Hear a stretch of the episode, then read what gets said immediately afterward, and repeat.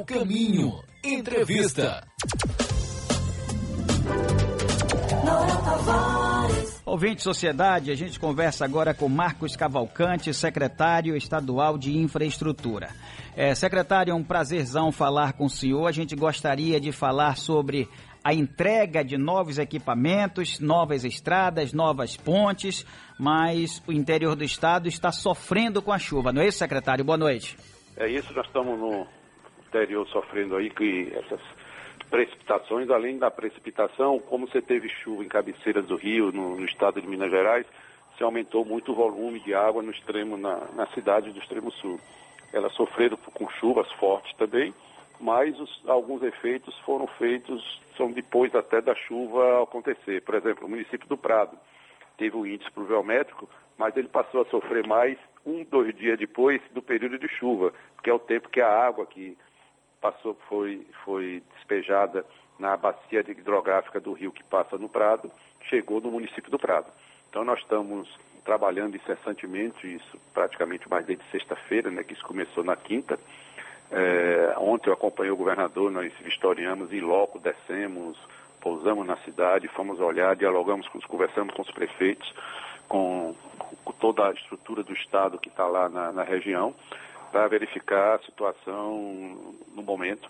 E o governador já anunciou hoje uma série de providências, além das que nós já estávamos tomando, né? Temos lá mais de 100 bombeiros lá, dois helicópteros do, do grupamento aéreo estão lá também em, na região.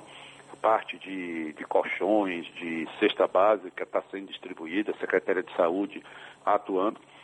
E para falar de rodovias, né, que é, deve ser sua pergunta, tá, conseguimos na estrada de Jucuruçu, ela tinha duas interrupções pesadas e conseguimos repor de duas e hoje à tarde já liberamos o tráfego da terceira para veículos leves e caminhões truncados. São é, é, desvios provisórios, é, inclusive é uma vantagem para a gente que eu estou já com um contrato de recuperação e pavimentação, pavimentação desse trecho mais afetado, que são os primeiros 30 quilômetros entre Jucuruçu e, e, e, Nova Alegria, ao Alho ali Nova Alegria, então eu consigo aí já ter uma empresa lá trabalhando para isso. O município de, de Alcobaça, ele teve uma interrupção por corrimento de terra, como em alguns outros locais, mas aí nós conseguimos liberar imediatamente, como também em Lençóis, que além de vegetação, teve um corrimento de terra no acesso a Lençóis. O estado ainda que ainda está é, é, o Prado.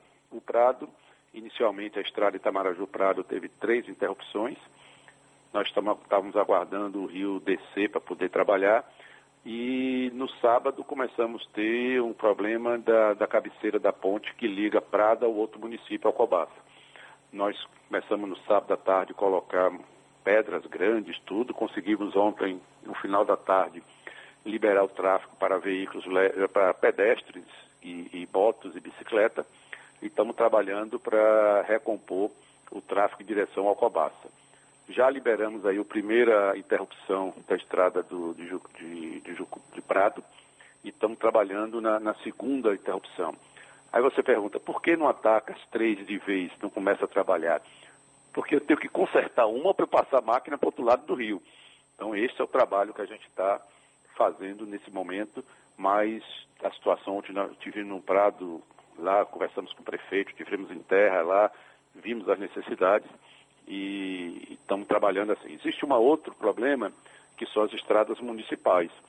O prefeito do Prado reclama que mais de uma dezena de pequenas pontes das, das estradas vicinais dele foram destruídas, ele está fazendo o levantamento, e aí faz parte do trabalho que a gente vai continuar apoiando as prefeituras e os consórcios nessas ações. Secretário, pelos números que o senhor tem, pelo menos eu recebi alguns aqui, por exemplo, são 10 mortos, 51 cidades em situação de emergência, 6.300 desabrigados. O governador eh, se reuniu hoje com o senhor e com é, chefes de outras pastas e ele demonstrou estar muito preocupado e começou a tomar as providências, não é isso? É isso. Ontem nós, como tivemos em, em Medeiros Neto, a gente percebeu que Medeiros Neto, uma, o, maior prejudicado foi o comércio. Então o governador já abriu uma linha, liberou uma linha de financiamento de até 150 mil reais é, para os estabelecimentos afetados pela, pela, pela enchente, né, ou pela, pelas chuvas, através de um projeto de lei está indo para a Assembleia, que eu acho creio que a Assembleia aprova mais rápido, em 24, 48 horas, o deputado Adolfo Menezes vai conseguir coordenar a programação. Então, esses são empréstimos sem juros, que a, que a pessoa tem em um ano de carência e depois 36 meses para pagar.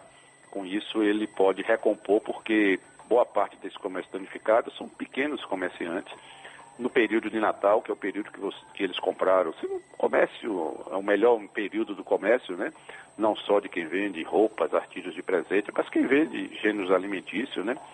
Então, esses comerciantes estão precisando desse apoio. O governador já, autor, já determinou isso, a Desembaía já deve estar, deve ter um compromisso de quarta-feira, está na região, lá principalmente do extremo sul, fazendo já o cadastro do, do, dos comerciantes atingidos. Tem uma determinação também para esse empréstimo até 150 mil é sem, é sem, juros e acima de 50 mil reais, quem for tomar, ela é CDI, né? A taxa é taxa zero, né? Que é a taxa do, dos empréstimos bancários, taxa da Selic. Praticamente não existe juros, só a composição. Mas até 150 mil é sem juros nenhum, sem nada, o mesmo valor, paga sem correção além de um trabalho aí da, da, da Embasa, que é a manutenção da tarifa social das pessoas que moram nas ruas atingidas. Porque essas pessoas atingidas vão ter que, que, que a casa vai ter que ser recomposta, essas pessoas vão ter que, limpar, ter que limpar a casa, o seu comércio, e não é justo que ele pague normalmente a tarifa comercial e por causa dessa calamidade ele tenha, consuma mais água e aí ele tenha que pagar um valor maior. Então é essa outra determinação que o governo está fazendo, está colocando também ah, um, já secretários, a minha secretária de saúde está lá na região, o presidente da Pondé para já fazer o levantamento junto com a equipe técnica de, das casas que precisam ser reconstruídas. E aí, uma outra ação que nós vamos tomar. Se a casa foi destruída porque o rio subiu, ela terá que ser construída em outro lugar. Então já estamos de, detect, vamos, vamos detectar outros locais para a gente fazer a construção. Outra ação que o governo tem, eu acho que o governador acabou de anunciar agora, não sei se você já teve acesso, é que ele, nós, ele conseguiu aí, pela relação que ele tem com a, a Luísa Trajano, do Magazine Luiza, ela está fazendo, pessoa física aí do Magalu, uma, uma doação de 500, 500 é, geladeiras, 500 fogões, que, que muitas vezes a água, a água subiu numa casa e as pessoas perdem o fogão, a geladeira e não têm condições de, de repor. Então isso é outra ação que nós estamos trabalhando para recompor essa situação dessas pessoas. Estamos conversando com Marcos Cavalcante, secretário estadual de Infraestrutura. Secretário, é, como é que a gente pode entender o que aconteceu nessas cidades? Seria um conjunto de coisas e aí terminou nos alagamentos, como canais obstruídos, construções irregulares e grande volume de água em pouco tempo? Não, o principal é o maior volume de água. É, o próprio município de Medeiros Neto, as pessoas relatam que eles tinham enchente, mas nunca nessa proporção. No município do Prado, é, o prefeito me disse que conversou com pessoas de, de mais de, de 70 anos que nunca viram o tamanho da, da enchente que teve. Pessoas de 70, 80 anos nunca viram água nessa proporção. Aí nós temos um acúmulo de água, que aí você entra, entramos numa discussão de mudança de clima, etc. E o outro fator é porque tradicionalmente as pessoas, como você tem um período longo de, de não chuva, ou diminuição de pluviométrico, as pessoas vão morando mais próximo dos rios, digamos assim, né? ou em áreas mais baixas. E isso, quando você tem uma enchente dessa, é, são as pessoas atingidas.